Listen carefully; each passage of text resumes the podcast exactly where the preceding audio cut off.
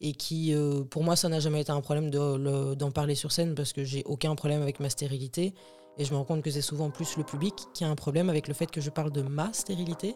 Donc c'est quand même euh, assez étrange que ce soit un sujet tabou alors que ça ne devrait pas l'être. En fait, ça devrait être quelque chose d'assez euh, normalisé, on va dire ça comme ça. Surtout en plus si moi je dis que j'ai aucun problème avec la stérilité et tout. Je trouve ça bizarre quand même quand les gens à chaque fois sont un peu tristes ou quoi que ce soit pour moi. Mais, euh, mais ouais, donc je parle de, de TDAH, d'hypersensibilité, de, de, mes, de mon syndrome polykystique ovarien, du coup, justement qui euh, provoque ma stérilité.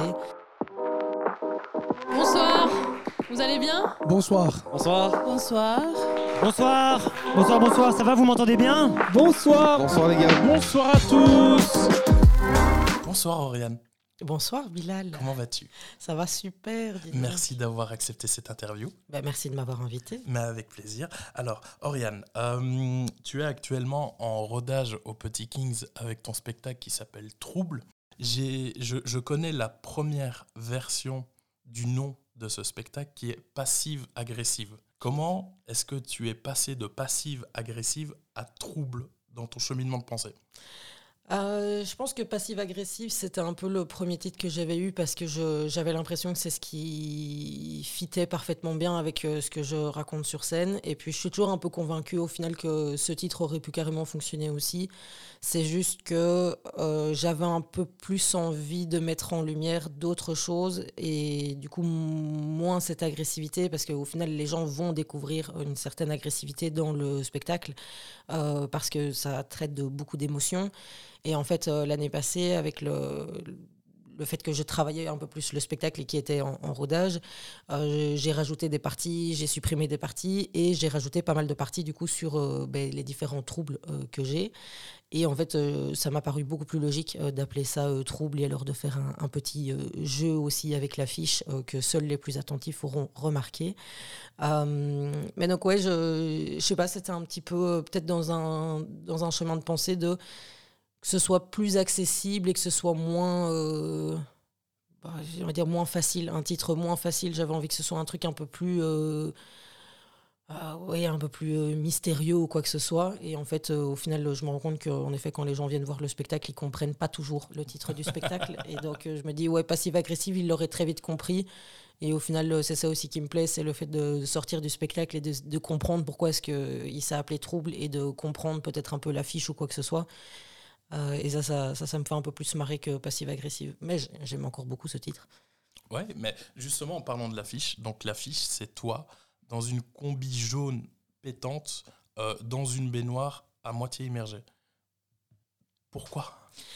Euh, pourquoi? Parce que déjà la chemise jaune, euh, ma chemise jaune, c'est une chemise que j'aime beaucoup mettre euh, en stand-up parce que déjà parce que je trouve que esthétiquement c'est joli. j'ai jamais aimé le jaune et puis il y a quelques années j'ai acheté un pull jaune et tout le monde m'a fait des remarques comme quoi le jaune m'allait super bien, le jaune moutarde m'allait super bien et vu que je suis hyper influençable, ben, je me suis dit ah ben c'est vrai, le jaune me va parfaitement bien au teint, à ce teint macabre, cadavérique. Et en fait, euh, je sais pas, cette chemise, je l'aime beaucoup parce que je me sens très à l'aise euh, dedans. Euh, sur scène aussi, parfois j'ai très vite chaud et c'est une chemise qui me permet vraiment de me sentir à l'aise. Et puis ben, la couleur, elle est sympa. Et donc je me suis dit, ben, en fait, ce serait sympa d'avoir un petit peu cette, cette DA, cette, on va dire un peu cette linéarité entre le spectacle, mais ma tenue de scène aussi, et donc du coup sur l'affiche, et donc que ce soit un petit peu le, personnage soit un peu visible, quoi, qu'on mhm. reconnaisse le personnage. Euh, grâce à cette chemise jaune euh, particulièrement. Mais euh, pourquoi dans un bain? Pourquoi immerger Alors de base, ça ne devait pas nécessairement être dans un bain. Je voulais voir, enfin, je voulais voir les trucs plus grands. Donc peut-être qu'un jour l'affiche aura une, une, deuxième version. mais j'aimais beaucoup cette idée d'être dans l'eau parce que ça, on comprend un petit peu aussi dans le, dans le spectacle que je sais pas, c'est un peu un truc où ah, je sais, je en fait, je suis incapable d'expliquer. Je pense juste que j'aimais bien l'idée d'être dans l'eau, d'être à, moitié immergé. Euh, j'aimais bien cette idée de, on a l'impression que je suis posée, d'un autre côté, on a l'impression que, avec mon regard, que je suis très malicieuse. Et, euh, et, puis il y a un effet de, de, d'eau trouble euh, justement et que ça j'avais bien aimé parce qu'on est en fait on est dans un truc qui est d'un côté très pétant et d'un côté qui est très j'ai envie de dire mystifié euh, et donc, euh, et j'ai l'impression qu'une fois qu'on sort du spectacle, on comprend un peu mieux l'affiche, quoi, justement. Euh, Je sais pas. Après, je rappelle quand même que c'est mon premier spectacle, ma première affiche, et donc j'ai eu 45 idées différentes. Oui, de- je sais. oui, Moi, je, te connais, je sais qu'est-ce qui Oui. s'est passé dans ta tête pendant la création de ce spectacle. Mais justement, pour revenir sur le titre euh, Trouble, euh, donc tu dis que tu as différents troubles. Moi, je, je- je te connais, je les connais. Mais imaginons maintenant que on se découvre chacun. Quelle est la liste de ces troubles que tu as? Euh, alors, la liste de troubles. Présente-toi en fonction de tes red flags. Oui, c'est vraiment ça. Euh, à tous les hommes qui, qui veulent de moi, euh, n'écoutez pas cette partie-là, s'il vous plaît. Non, je, ben, en fait, je, je parle de mon agressivité, de mon hypersensibilité, je parle de, de mon impulsivité. Et en fait, à un moment, je, rassemble un petit peu tous ces différents traits sous un, gros trouble euh, qui est le, le TDAH, donc le trouble de l'attention avec hyperactivité. Euh, et en fait, ce qui, ce qui implique plein de petits troubles, on va dire, à part entière, j'aime bien considérer que euh, la neurodivergence, euh, c'est un peu une, euh, une voiture de base. Et en fait, on vient rajouter tous les troubles, c'est toutes des options. Quoi. Donc, le TDAH, c'est le fait que le toit s'ouvre. Le fait d'avoir une hypersensibilité, c'est le fait que tes sièges sont chauffants. Ton impulsivité, c'est le fait que tu aies un mode sport sur ta voiture. J'aime beaucoup, je sais pas, cette idée de. Mon cerveau était de base et on est venu rajouter plein de petits troubles à ça. Et puis, euh, il y a aussi la stérilité dont je parle. Euh, je, je parle du fait qu'on m'a annoncé il y a quelques années que j'étais stérile et qui, euh, pour moi, ça n'a jamais été un problème d'en parler sur scène parce que j'ai aucun problème avec ma stérilité. Et je me rends compte que c'est souvent plus le public qui a un problème avec le fait que je parle de ma stérilité. Donc c'est quand même assez étrange que ce soit un sujet tabou alors que ça ne devrait pas l'être. En fait, ça devrait être quelque chose d'assez normalisé, on va dire ça comme ça. Surtout en plus si moi je dis que j'ai aucun problème avec la stérilité et tout, je trouve ça bizarre quand même quand les gens à chaque fois sont un peu tristes ou quoi que ce soit pour moi. Mais, euh, mais ouais, donc je parle de, TDAH, d'hypersensibilité, euh, de, de, mes, de mon syndrome polykystique ovarien, du coup, justement, qui euh, provoque ma stérilité. Et je parle un peu de, de tout ça. Et donc, ouais, c'est. Il n'y a pas énormément de troubles, mais euh, en fait, en fait, ouais, il y a quand même beaucoup de troubles. Il y en a quelques-uns, mais euh, ce que je note surtout, c'est le paradoxe, la comparaison que tu fais entre la voiture full option, qui théoriquement est un avantage. Quand tu achètes une voiture, tu aimes bien avoir plein d'options, mais la façon dont tu le présentes, euh, la façon dont tu te décris, c'est- ça n'a pas l'air très avantageux. Parce que je pense qu'il y a des avantages et il y a des désavantages. Bah, déjà, le plus gros avantage avec tous les troubles que j'ai, bah, c'est que j'ai su en faire un spectacle. C'était relativement pratique. D'ailleurs, si j'avais eu aucun trouble, je pense que mon spectacle aurait été très long et très chiant. Mais euh, ouais, c'est un peu ce truc de de personnes un peu connasses, euh, donc connards ou connasses, qui ont tendance à dire ouais, euh, mais tu sais, l'hypersensibilité, c'est vraiment un avantage. euh. Ou, euh, ou typiquement aussi sur les réseaux sociaux, on voit très facilement euh, dès qu'une personne, euh, souvent un enfant autiste, est filmé, il y a tout le monde dans les commentaires qui est là, ouais, mais l'autisme, c'est vraiment, c'est vraiment un talent, c'est vraiment, c'est vraiment une force et tout. Alors que, bah, en fait, non, il y a, pour la plupart des gens, la preuve, c'est que c'est même pas, ça n'existe même pas, donc les troubles n'existent même pas, et c'est que. D'ailleurs, un peu bizarre aussi quand, quelqu'un dit qu'il a un trouble, les gens qui n'ont pas ce trouble auront tendance à dire Mais non, t'es pas comme ça. Alors, qu'est-ce que ça te change en fait si je le suis ou c'est trop bizarre de vouloir absolument normaliser tout le monde en fait c'est trop bizarre. Et, euh, et quand tu expliques un petit peu tes troubles les gens sont là non mais tu, tu fabules non mais tu te trouves des excuses ou quoi que ce soit alors que bah euh, non c'est toi là qui te trouves des excuses en fait à pas vouloir m'accepter comme je suis. Mais donc je pense que c'est d'un côté ça a des avantages parce que je sais très bien que mon cerveau fonctionne d'une certaine façon mon cerveau mon cœur mes émotions tout ça tout ça ça fonctionne d'une certaine façon que on va dire la norme chez les gens euh, en tout cas ils, ils fonctionnent pas comme ça les autres. Et donc je pense que ça peut être un avantage parce que ça me permet d'appréhender les choses différemment ça me permet de comprendre des choses différemment des points de vue différemment. Euh, mais d'un autre côté c'est un désavantage aussi parce qu'en fait ça me parfois ça me bloque sur certains trucs ça me ça m'empêche de comprendre le point de vue d'autres personnes parce que parce que j'ai simplement mon cerveau me rend incapable de comprendre des autres points de vue et donc ouais je pense que c'est une c'est un, un- une force et en même temps c'est une malédiction quoi. Enfin c'est un peu chiant.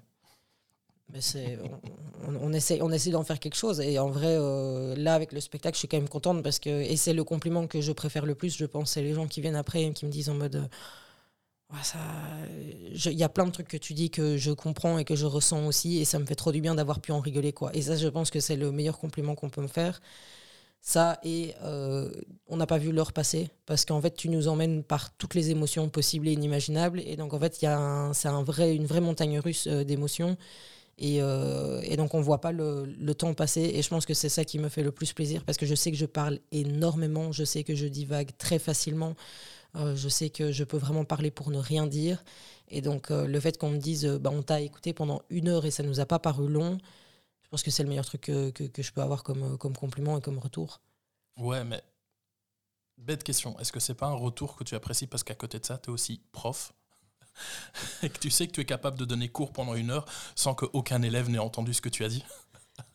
Non, parce que, non, parce que justement, même en étant prof, et puis même aussi, j'ai commencé le stand-up bien avant de devenir prof. Euh, là, ici, je sais que ma deuxième année où, où, je suis prof, ça fait, euh, ça fait 4 ans et demi que je suis dans le stand-up. Mais non, parce que même quand, même quand je suis face à mes élèves, euh, j'essaye vraiment un maximum d'avoir toute leur attention. et je suis pas du tout la prof, on va dire, la j'ai pas du tout envie d'être méchant envers tous les profs qui nous écoutent, mais euh, je suis pas la prof euh, basique qui euh, voilà qui suit son cours et qui voilà non je fais beaucoup de blagues aussi en classe. Euh, ma façon de, de, de, connecter avec mes élèves aussi est très différente, je pense, de, pas mal de profs.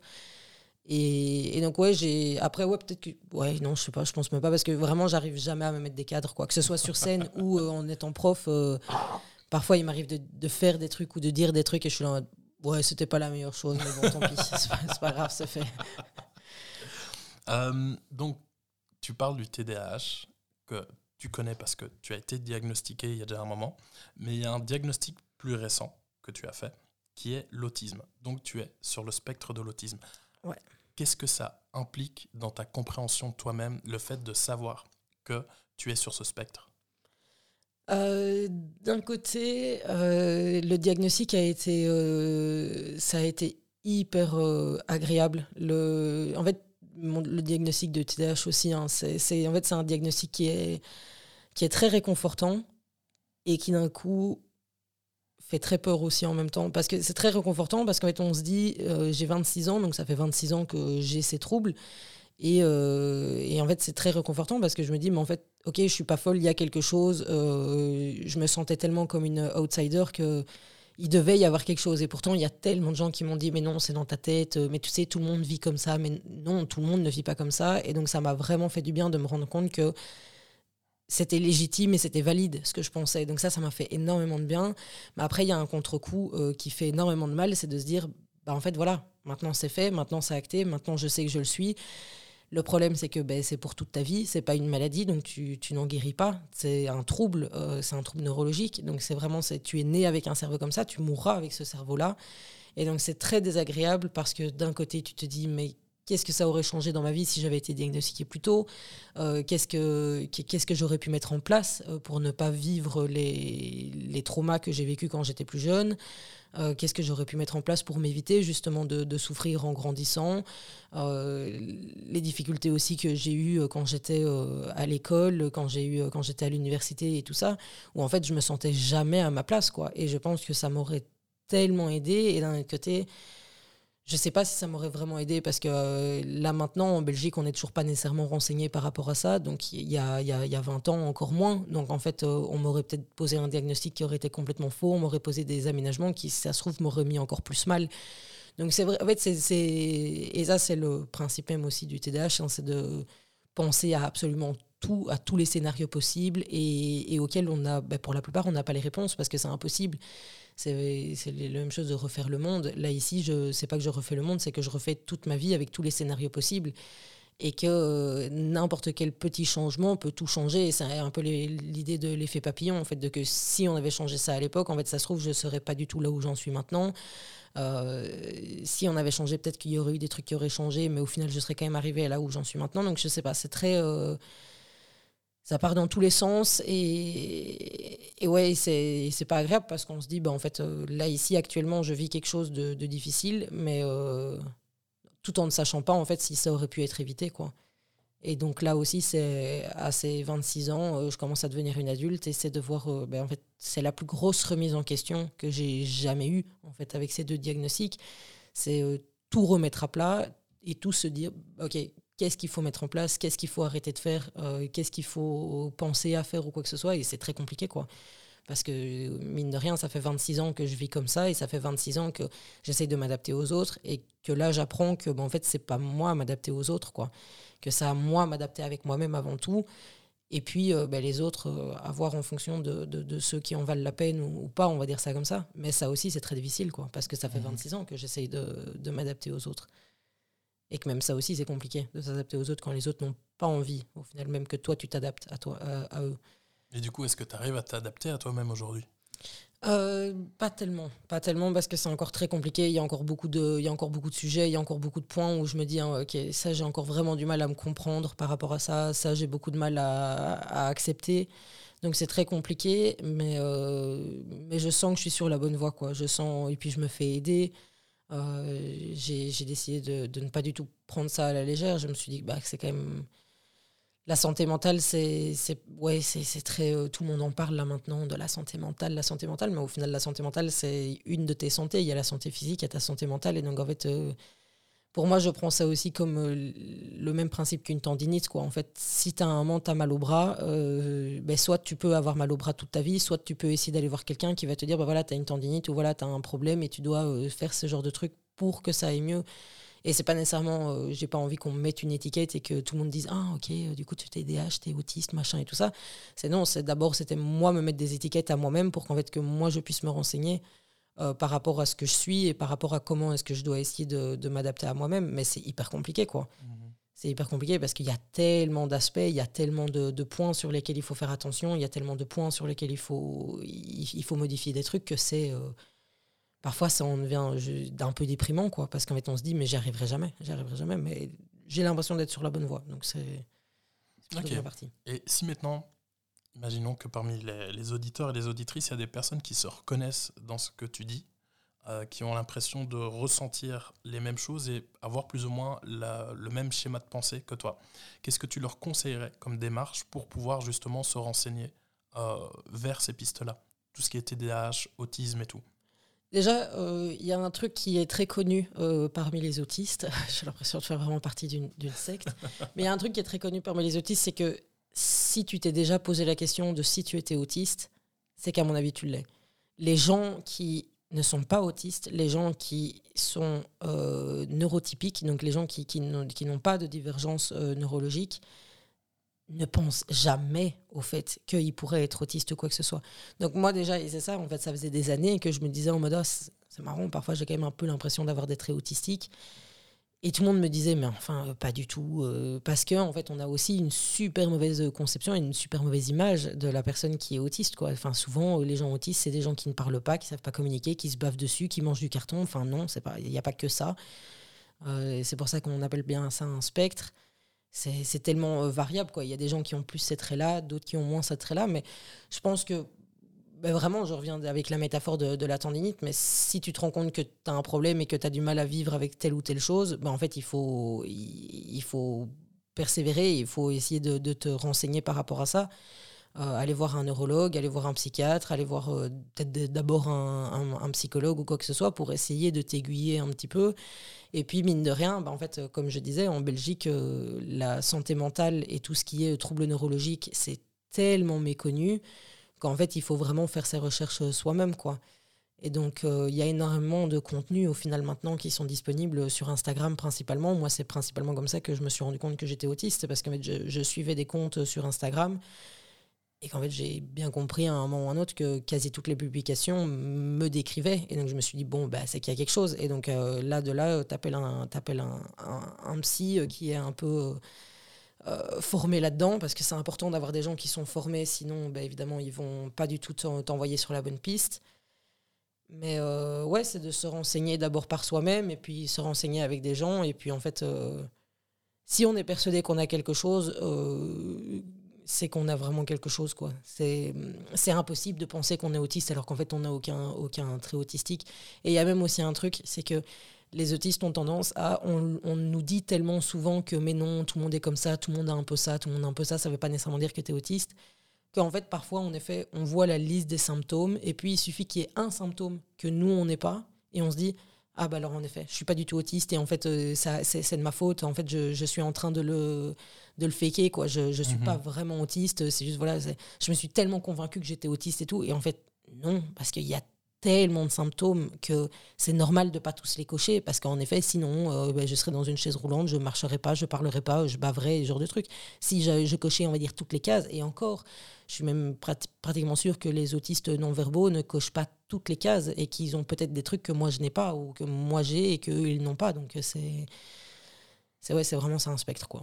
Ok. Et euh, maintenant que tu as diagnostiqué tout ça, que tu as identifié tout ça, que tu te connais un peu mieux, que tu as réussi à mettre des étiquettes sur toi, euh, est-ce que ça influe dans ta façon de jouer et d'écrire dans le stand-up?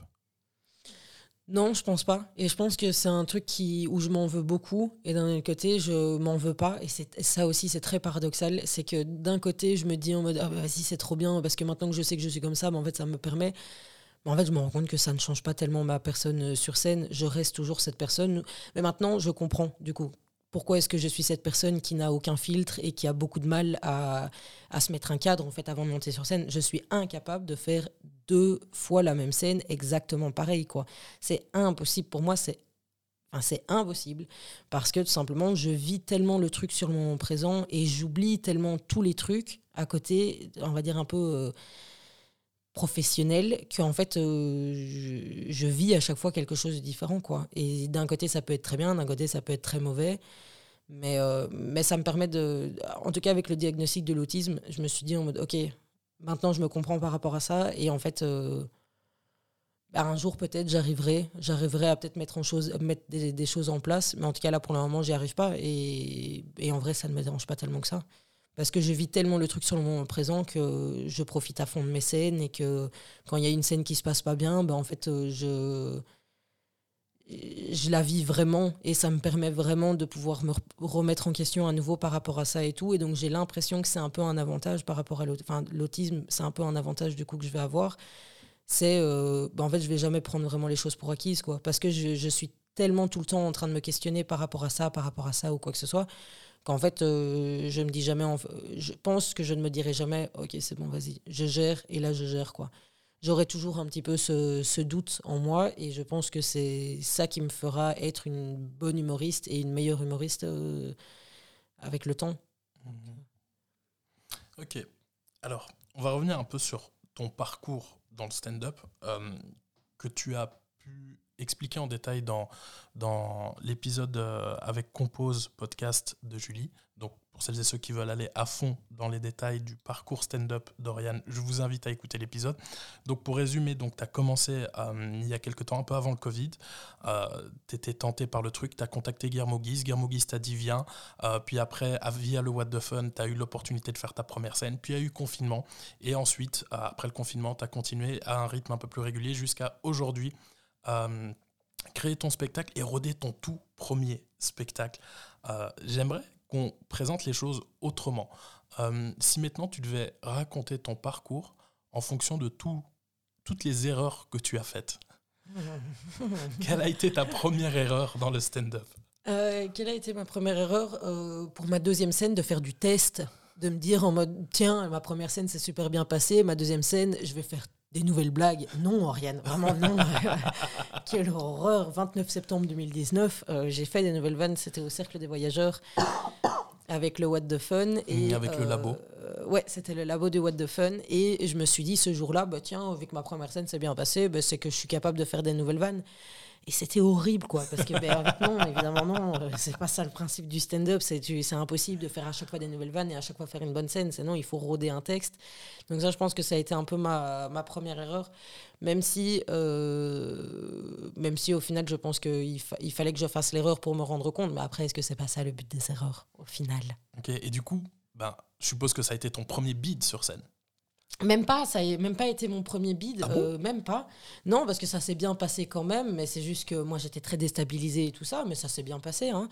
Euh, mon premier bid, et ouais, ça va peut-être paraître très prétentieuse, mais au final, moi, le premier bid que moi j'ai ressenti, mais qui n'en était pas vraiment un apparemment de toutes les personnes qui étaient euh, dans la salle m'avaient dit euh, ce soir-là, la concordance de la grammaire dans cette phrase est éclatée au sol. On, on passera outre. On passera outre, exactement. Je suis prof d'anglais, pas de français.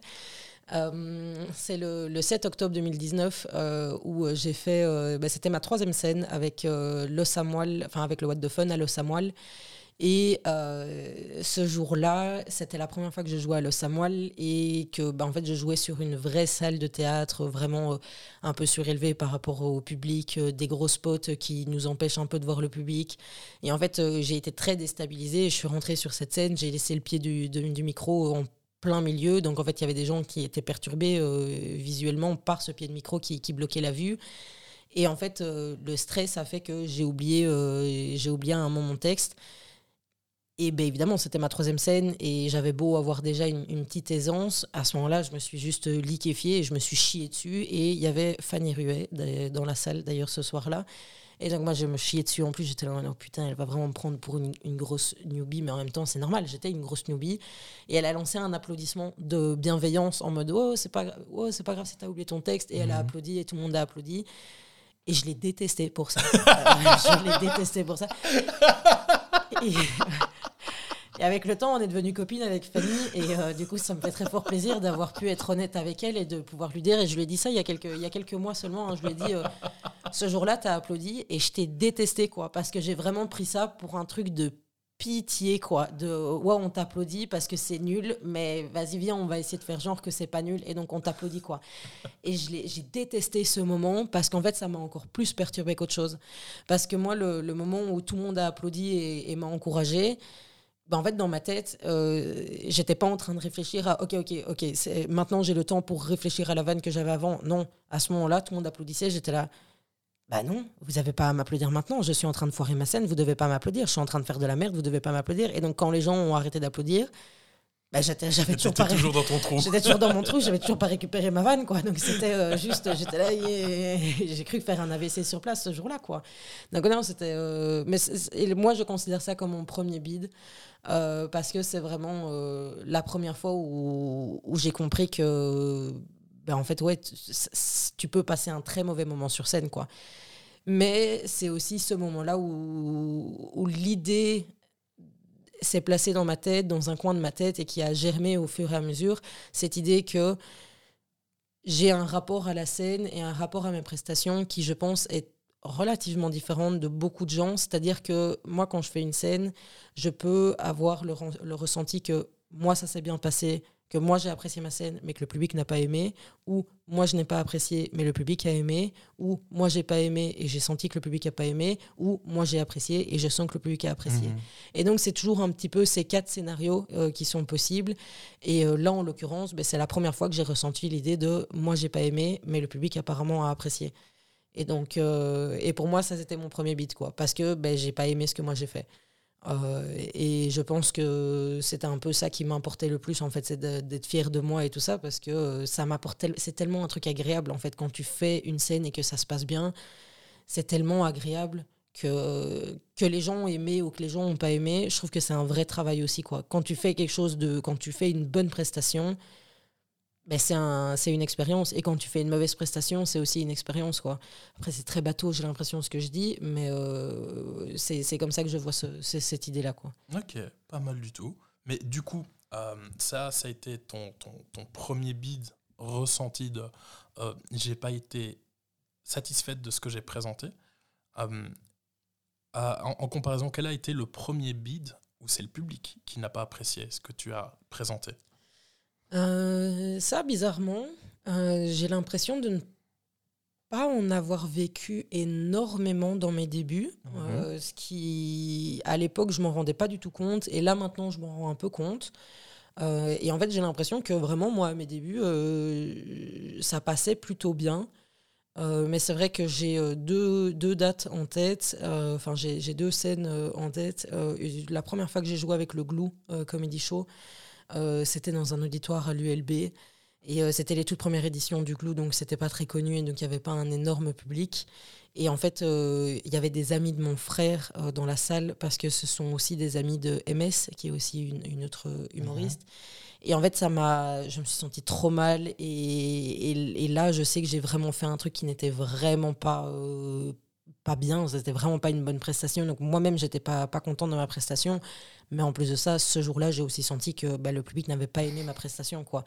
Et ça, ça a été très difficile de se rendre compte de ça déjà, parce que tu as quand même toujours, en plus à l'époque, j'avais un copain euh, qui était dans la salle et qui, euh, qui me persuadait que non, ça s'était bien passé. Et en fait, c'est ça qui est très difficile, c'est que moi, si je perçois que ça ne s'est bien passé, ça ne sert strictement à rien de me dire, mais si, si, ça s'est bien passé. Parce que je, je, je, je sens l'hypocrisie et je sens cette espèce de bienveillance, en fait, hypocrite, et je, n'aime pas ça, quoi. Euh, il n'y a, y a, pas très longtemps, là, ici, avec la tournée de What the Fun, euh, ben, je fais une mauvaise scène. Euh, c'est-à-dire que je suis, on est à chaque fois 8 sur les, sur les plateaux. Je passe en septième. Les six premiers font des passages de feu et moi, j'arrive sur scène, pas avec une confiance en mode, ça va être facile ou quoi, mais j'arrive avec euh, cette idée de, si le public est trop cool, je vais passer un bon moment. Spoiler alert, j'ai pas passé un bon moment. C'est-à-dire que moi, je suis arrivée bah, avec mon sketch sur l'hypersensibilité, l'agressivité, la stérilité, et les gens ont plus compris l'émotion que les blagues. Alors oui, ça fait plaisir, mais bah, je, c'est-à-dire que je suis pas Eugénie Neuton, en fait. Euh, je suis pas euh, Amélie Neuton, pardon. je suis pas Amélie Neuton. Je suis pas là pour, euh, pour faire passer des émotions ou quoi que ce soit. moi, je suis là pour, ouais, pour faire passer des émotions, mais pour qu'on, en rigole aussi. Et donc, en fait, ça a été très perturbant. Et je suis sortie de là et j'ai pleuré parce que j'étais là, mais c'était de la merde ce que j'ai fait. Et tout le monde me disait, mais non, mais non, c'était bien, mais non, c'était bien. Et Rudy, que j'adore, Rudy, le jeune fondateur du, du What the Fun, est venu près de moi et il m'a vu, j'étais en train de pleurer et il m'a dit euh, Ouais, bah, t'en as fait des meilleurs, quoi. Et ça, j'ai arrêté de pleurer grâce à ça parce que là, je me suis dit Ok, ok, en effet, je... c'est vrai, j'en ai fait des meilleurs, quoi. Et en fait, c'est ce truc de Viens, on. on... je connais pas le mot en français, désolé, ça fait très euh, connasse, mais acknowledge, de fait, enfin, acknowledge. Euh, on reconnaît quoi. Mhm. On reconnaît le fait qu'en effet, là, c'était pas une bonne scène. Et en fait, moi, ça, ça me permet de me dire, ok, c'est pas juste dans ma tête, parce qu'il se passe tellement de trucs dans ma tête, je me fais tellement de scénarios dans ma tête que ça sert à rien d'essayer de me dire non, ça s'est pas passé ou quoi que ce soit. Je vois un peu ça comme du gaslighting généralisé, quoi. En fait, si moi j'ai ressenti ça comme ça, c'est que moi j'ai ressenti ça comme ça et c'est que je pense pas que ça sort de nulle part quoi. Et donc j'ai besoin que quelqu'un me le reconnaisse et que quelqu'un me dise non t'as raison par rapport à ça. donc en fait après une scène qu'elle soit bonne ou mauvaise que tu as besoin c'est pas tant qu'on te rassure c'est plus qu'on te euh, confirme l'émotion que toi tu as ressentie. C'est ça. Ok. C'est un truc que, que j'ai en fait ça, ça me ça me donne l'impression que, bah, en fait, ce que j'ai fait, euh, c'était pas juste là sur le moment et qu'il y a un vrai truc que les gens ont compris. Quoi. Après, je, je sais pas si euh, ce que j'explique a vraiment du sens. Euh, mais ouais, c'est ce truc de. Euh, je déteste cette, cette, hypocrisie bienveillante de non, non, ça s'est bien passé, alors que, bah, en fait, non, ça s'est pas bien passé et ça se, ça se sent, ça se voit, quoi. C'est le stand-up, c'est tellement pas un milieu où tu peux te dire en mode non, non, mais les gens ont apprécié. Ben non, sinon ils auraient rigolé, en fait. Et là, euh, bah, la preuve qu'il y avait 100% euh, de la salle qui rigolait à tous les autres humoristes et que quand moi je suis arrivée, je n'avais qu'un tiers de la salle. C'est, euh, ça parle quoi. Il y a quelque chose quoi. On ne peut mhm. pas mentir par rapport à ça quoi. Et, et c'est un truc qui, qui, me fait beaucoup de mal quand, quand, on me dit mais non non non ça s'est bien passé parce que je me dis mais en fait alors du coup, pourquoi est-ce que quand ça se passe vraiment bien et que quand j'ai l'impression que ça s'est super bien passé, pourquoi est-ce que personne me dit en mode ah mais là ça s'est trop bien passé quoi? Et donc j'ai un peu l'impression qu'on n'ose pas dire aux gens quand ça s'est pas bien passé, mais on n'ose pas dire aux gens quand ça s'est bien passé aussi. Mm, je vois. Et donc du coup c'est ça. Et puis moi vu que je me fais vraiment tous mes scénarios dans ma tête, euh, ben, j'ai besoin qu'on me, j'ai besoin parfois qu'on me valide certains scénarios et pour que comme ça je, je laisse tomber d'autres scénarios où de toute façon j'ai pas les réponses en fait, où j'ai pas la finalité. Donc, euh, je, ça sert à rien que je perde du temps et de l'énergie à, penser à ce genre de truc. Quoi. Ok. Euh, donc, tu dis aussi que tu, tu, tu, joues avec les émotions sur scène. Euh, comment est-ce que tu arrives à mélanger justement ce côté émotion parce que tu pars dans tous les sens, toi, ton, spectacle, tous les sketchs que j'ai vus toi, c'est une palette d'émotions qui part dans tous les sens. Comment est-ce que tu arrives à jongler entre tes émotions et le fait de faire rire? Comment est-ce que tu arrives à mélanger les deux? Franchement, je pense que j'ai pas vraiment réfléchi par rapport à ça. Ça s'est fait, on va dire, très naturellement. quoi. C'est juste, je me suis dit. Euh, et puis, il m'a fallu du temps aussi, hein, entre, euh, entre mes débuts et là maintenant, même avec le spectacle, entre le début, les premières fois où je jouais le spectacle et là maintenant. Euh, Il y, a- quand même beaucoup de, de- choses qui ont changé. Mais je pense que j'ai pas vraiment réfléchi par rapport à ça. C'est juste, je me suis dit, bah, en fait, vas-y, c'est marrant de faire ce fil rouge, de mettre cette vanne-là après cette vanne-là, de mettre cette séquence-là après cette séquence-là. Mais, euh, et je pense arriver enfin à un personnage de scène qui est crédible et qui est, euh, bah, qui est un vrai personnage au final et qui, d'un autre côté, n'est pas vraiment un personnage parce que c'est quand même vachement moi. Comme je Mhm. dis, je suis incapable de mettre des filtres ni rien. Donc au final, ceux qui me connaissent euh, dans la vraie vie, quand ils me voient sur scène, ils comprennent que c'est exactement la même personne. quoi. J'ai pas du tout. voilà, c'est pas. Un revirement de situation, un revirement de personnage. Non, ça reste un peu moi. Mais il m'a fallu beaucoup de temps parce qu'en fait, euh, je pensais justement qu'il fallait que je joue plus sur l'agressivité. Oui, je pensais qu'il fallait que je joue plus sur euh, ce côté un peu, euh, je suis un peu folle, ce genre de choses. Et en fait, au final, je me suis rendu compte par la force des choses et en fait par les expériences que j'ai vécues, par les scènes euh, qui sont bien passées, les scènes qui sont moins bien passées, les gens qui m'ont vraiment donné de vrais retours euh, constructifs, bah, en fait, ça m'a vraiment permis euh, de comprendre que bah, en fait, ça, ça ne fonctionnait pas nécessairement ou que en fait, ça, ça fonctionnait bien. Mais, et je suis assez contente de ne jamais avoir cédé à des trucs où il faut que tu fais ça parce que c'est comme ça qu'il faut faire. Mhm. Et là, du coup, tu verras, euh, tout le monde va beaucoup plus apprécier. Parce que je reste quand même convaincue que bah, sinon, je vais perdre euh, de ma personne. Et puis, de toute façon, je sais très bien qu'on a beau me dire autant de fois, il faut que tu fasses ça, il faut que tu fasses ça. Oui, oui, mais une fois que je vais monter sur scène, euh, qu'est-ce qu'il m'a dit encore? Ah ouais, ok. plus aucun souvenir, donc c'est pas grave, je vais faire comme, euh, comme j'ai l'habitude de faire, quoi. Mais donc ouais, je pense que c'est venu très naturellement et comment est-ce que je le fais, c'est que bah, en fait moi ça me plaît aussi énormément quoi, de jouer sur autant d'émotions et tout ça, ça c'est un truc qui me plaît parce que je sais que je, je ressens toutes ces émotions là et donc c'est elles viennent très naturellement quoi. Quand à un moment euh, je parle d'un truc euh, qui m'a énervé, on sent vraiment que je suis énervé. Quand je parle d'un truc qui me rend triste, on sent vraiment que ça m'a rendu triste. Et en fait on arrive quand même à voir les blagues derrière parce que j'ai des expressions faciales, parce que j'ai et puis de toute façon, la façon aussi dont j'amène les vannes, on comprend que c'est des vannes et on comprend que, bah, que ça a vraiment été écrit pour rigoler et que, enfin, pour qu'on en rigole et d'un autre côté aussi pour qu'on comprenne que c'est vrai ce que je raconte, quoi. Ok. Euh, à quel moment, parce que ça fait maintenant quelques années que tu es sur scène, tu as ton spectacle et tout, à quel moment tu t'es senti légitime en fait d'écrire un spectacle et de te dire euh, je peux tenir pendant une heure sur scène? Euh, cette idée de tenir une heure sur scène, j'ai commencé à la voir en 2021, euh, où en fait, euh, je me suis dit, bah, en fait, qu'il y avait de par ce que je racontais, je me suis dit, oh, c'est marrant, il y a un peu un fil rouge dans ce que je raconte. Et d'un côté, je voyais un peu le fil rouge, tout en ne voyant absolument pas comment est-ce que je pouvais li- lier les idées les unes avec les autres. Et là, encore une fois, ça s'est fait euh, relativement euh, naturellement, dans le sens où en fait, je me suis dit, ah, mais en fait, peut-être ça, et peut-être ça, et peut-être ça. Après, ça a été beaucoup de casse-tête aussi, parce que je me disais, mais en fait, parce que aussi j'avais envie de faire quand même une certaine technique de blague, c'est-à-dire des running gags, euh, c'est-à-dire parler d'un truc au début et revenir à la fin pas sur ça. J'avais envie de. Voilà, j'avais envie quand même d'avoir un, petit peu une certaine technicité dans, dans mon heure. Mais euh, donc ça, ça a été très compliqué parce que ça a été énormément de changements et de, de prise de tête par rapport à ça.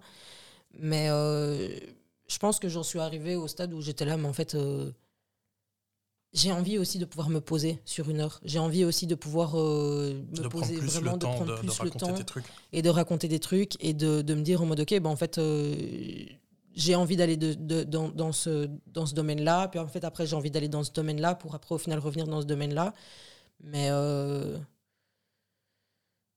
mais j'ai un peu oublié la question ça Quel moment tu t'es senti légitime d'écrire un- une heure et de le jouer? Ah ouais, c'est ça. Euh, quand, mais aussi quand j'ai commencé à faire des 30 minutes et que je me rendais compte que sur les 30 minutes, j'avais encore envie de parler et que j'avais encore, euh, des, des- j'avais encore envie de dire des choses et que j'avais encore envie de, de faire durer le, le moment. Euh, tant moi sur scène que le moment que les gens passaient en fait. Parce que quand je faisais des 30-30, euh, ça se passait tellement bien, euh, c'était trop fun. Et en fait je me suis dit mais en fait j'ai envie d'avoir plus de temps. Parce qu'avoir plus de temps aussi, avoir une heure, ça permet aussi d'avoir de l'interaction avec du public. Et j'adore discuter avec le public, j'adore avoir des interactions avec le public, j'adore ça. Et donc je me suis dit mais en fait il faut, il faut que je me lance sur, sur un une heure. Et puis quand, quand les dates du une heure sont arrivées, là j'ai commencé à me dire oh là là mais j'ai pas du tout une heure. Et je ne peux pas arriver avec 45 minutes de matériel et me dire je vais faire 15 minutes de- d'interaction Et, en fait, au final, j'ai l'impression que c'est un peu ce qui s'est passé. C'est que je suis arrivée sur scène avec un, un 50 minutes. Et en même temps, je dis ça, mais je me suis jamais chronométré en fait. C'était vraiment juste l'idée de, bah, en fait, dans mon 30-30, j'ai tout ça comme van, ça fait 30 minutes. À mon avis, en rajoutant ça, à mon avis, en rajoutant ça, à mon avis, en rajoutant ça. Et puis en fait, au final, je suis arrivé sur scène. Et en fait, la façon de jouer est totalement différente aussi quand tu joues sur un disque, quand tu joues sur un une heure. Qu'en fait, au final, ça a rempli une heure. Et je me suis dit, OK. Et puis, j'ai retiré des parties qui, en fait, au final, n'étaient pas si intéressantes que ça dans le spectacle.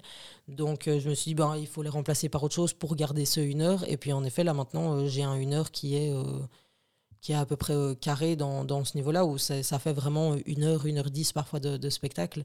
Et, et- et où je suis quand même relativement fier de, de ce que j'ai réussi à faire. Quoi. Non, tu peux être fier de toi, franchement, c'est cool ce que tu as réussi à créer. Merci. Merci Une beaucoup. gommette de plus. Yeah. Mais comment, quelle est la différence entre donc, le, toi avant et maintenant par rapport à l'appréhension de la scène? Comment est-ce que tu gérais un bid à l'époque, donc euh, par rapport à maintenant, par exemple?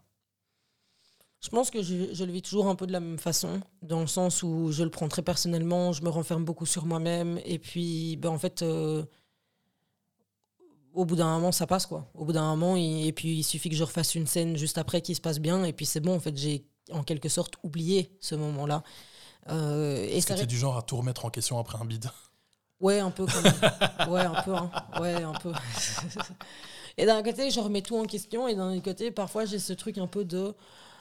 Bah, c'est pas grave en fait. C'est pas grave parce que parfois, je vois des potes euh, qui font pas nécessairement une bonne scène, et en Mhm. fait, je- c'est à ce moment-là où je me dis, mais en fait, c'est pas grave, ça ne change rien. C'est pas parce que là, t'as fait un peu une moins bonne scène que c'est scellé et que c'est gravé dans la roche et que c'est bon et que c'est ce sera comme ça euh, ad vitam aeternam, quoi. C'est pas parce qu'il y a une fois où ça, ça- s'est mal passé que. euh, mais que tu dois t'en vouloir, mais c'est toujours le truc où tu as tellement facile à le dire aux autres que tu as trop du mal à le dire à toi. quoi. Rien que là aussi, moi, en étant prof, euh, c'est un truc où j'essaye vraiment beaucoup de rassurer mes élèves en leur disant bah voilà, c'est pas parce qu'il y a un jour tu fais une mauvaise interrogation que ça va, ça va, ça va sceller ton, toute, ta, toute ta scolarité et toute cette année. quoi.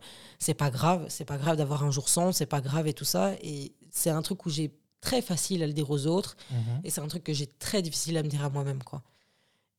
Et, et je pense que c'est juste. euh, c'est un peu parfois se mentir à soi-même, parfois un peu être dans le déni ou quoi que ce soit.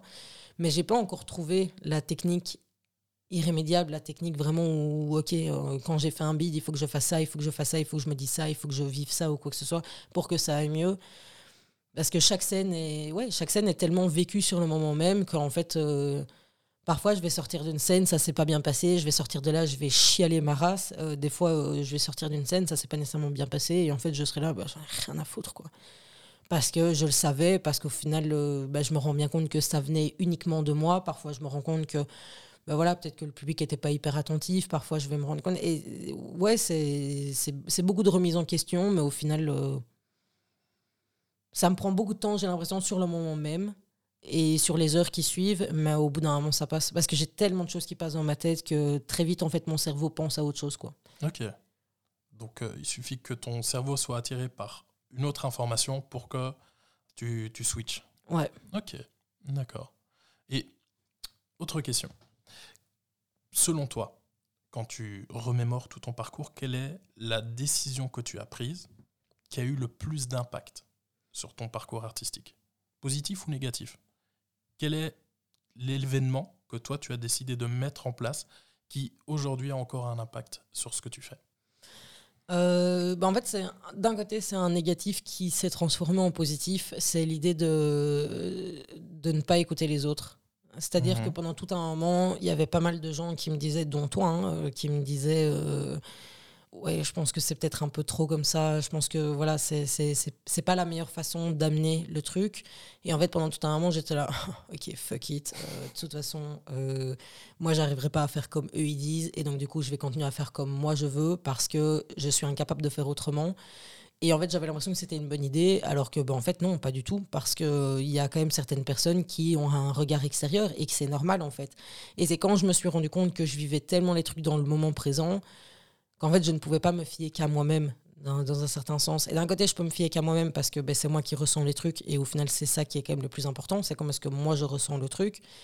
Et d'un autre côté, ben, en fait, euh, il faut quand même aussi un petit peu faire attention à ce que les autres ressentent et tout ça. Et en fait, je me suis rendu compte que sur certains points, certaines personnes avaient raison.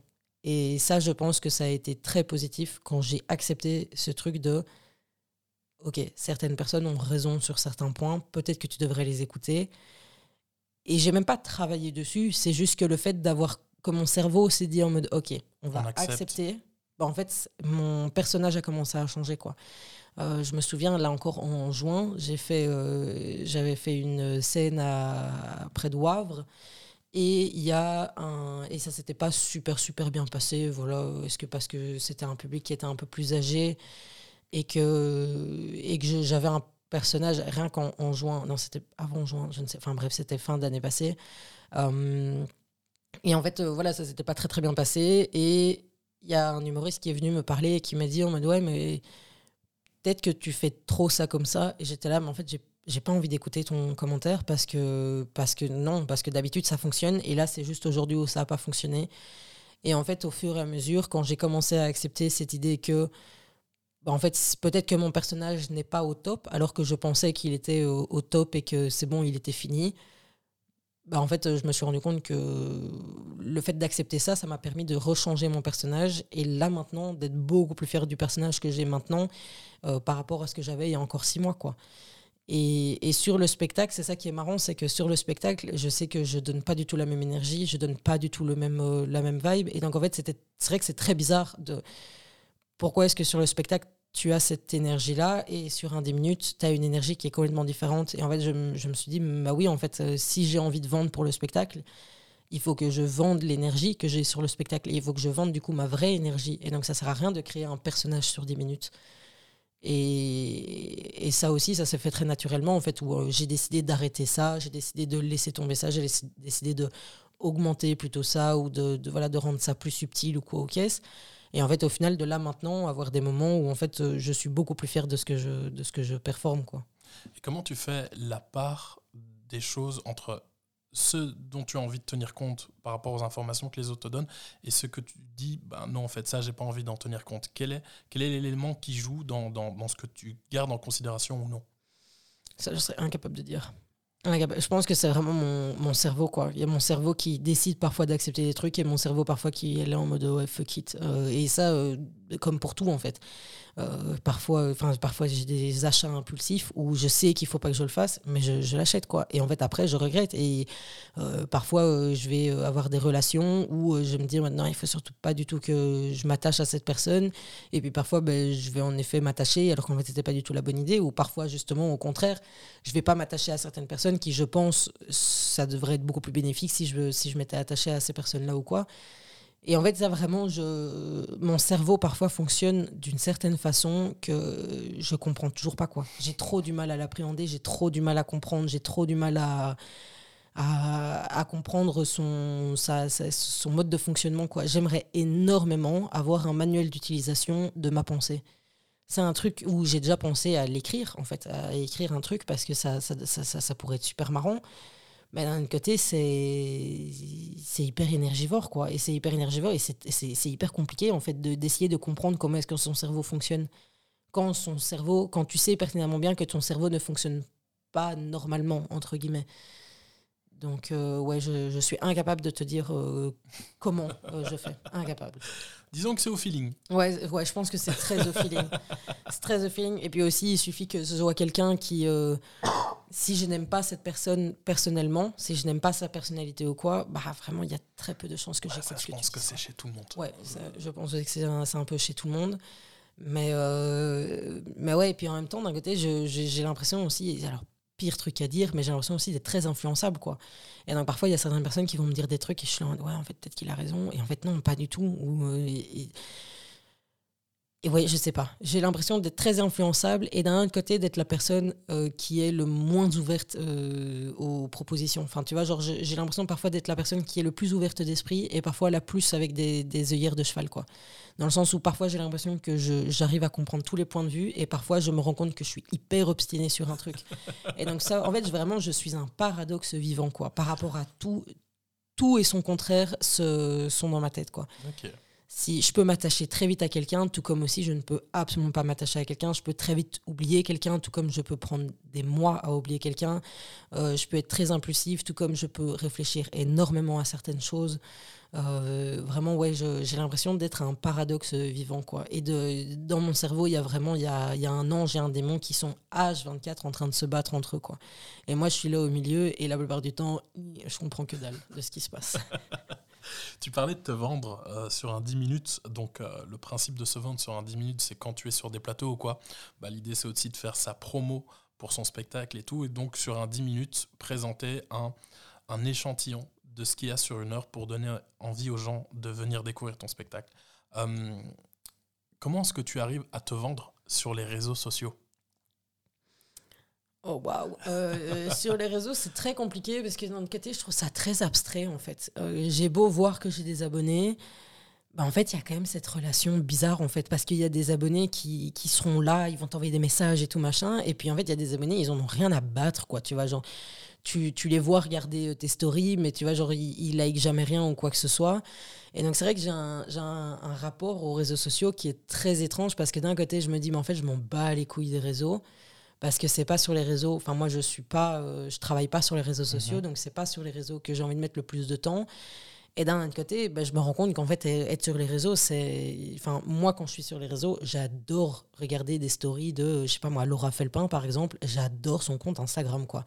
Elle me fait trop marrer, tout ça. Et donc, je me dis, ben, c'est fou quand même d'avoir là, à nouveau, ce paradoxe de d'un côté, je m'en fous, et d'un autre côté, je sais qu'il faut que je, je travaille dessus. Et d'un côté, il y a aussi parfois ce truc de Oriane impulsif qui parfois va poster des trucs ou parfois va faire des trucs. Et après, je suis là en mode, ouais, parce que moi, ça m'a fait marrer sur le moment.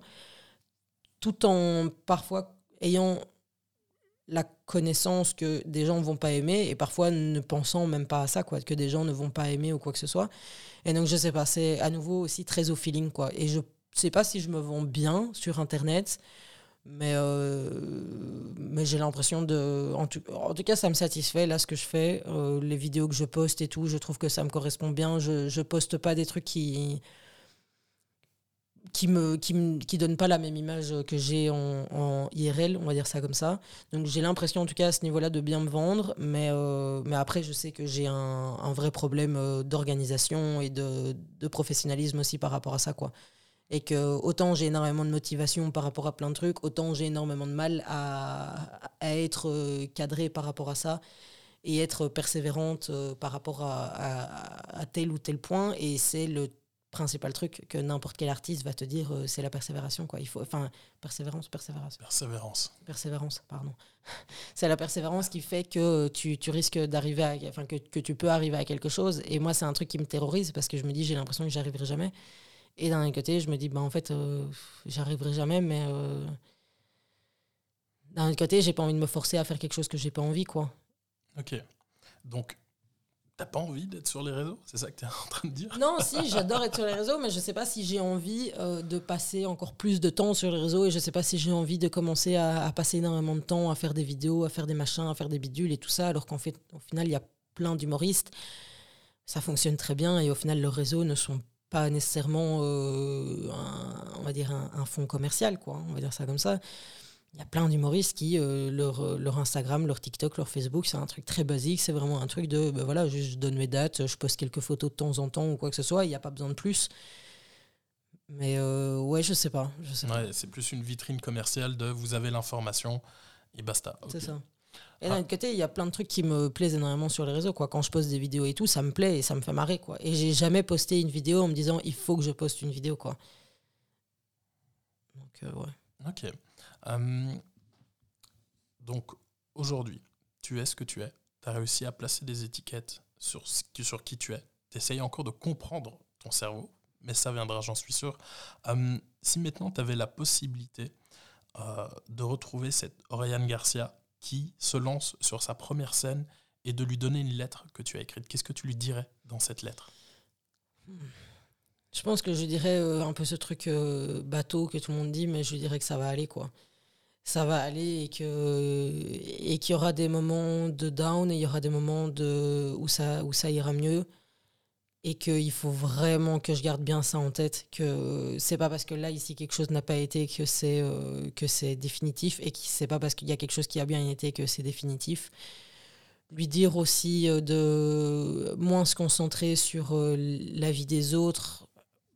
Là encore c'est un paradoxe parce que je sais très bien que Lauren Garcia de l'époque n'en avait rien à battre de la vie des autres et d'un côté elle en avait quelque chose à battre de la vie des autres. Mais de lui dire continue de ne pas écouter les avis, mais reste quand même ouverte aux avis constructifs et aux, aux bonnes personnes qui te font de vraies euh, remarques et en qui tu peux vraiment avoir confiance. Euh, n'est pas un trop gros ego non plus, enfin un trop, un trop gros ego au final, il y a une liaison.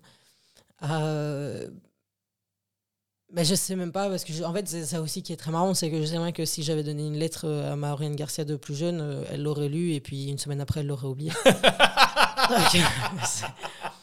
Au final, je ne vais pas me faire chier à écrire une lettre maintenant alors que je sais bien que je, je l'aurais oublié une semaine Alors que tu sais que tu n'es pas capable de la lire jusqu'au bout. Ouais, c'est ça.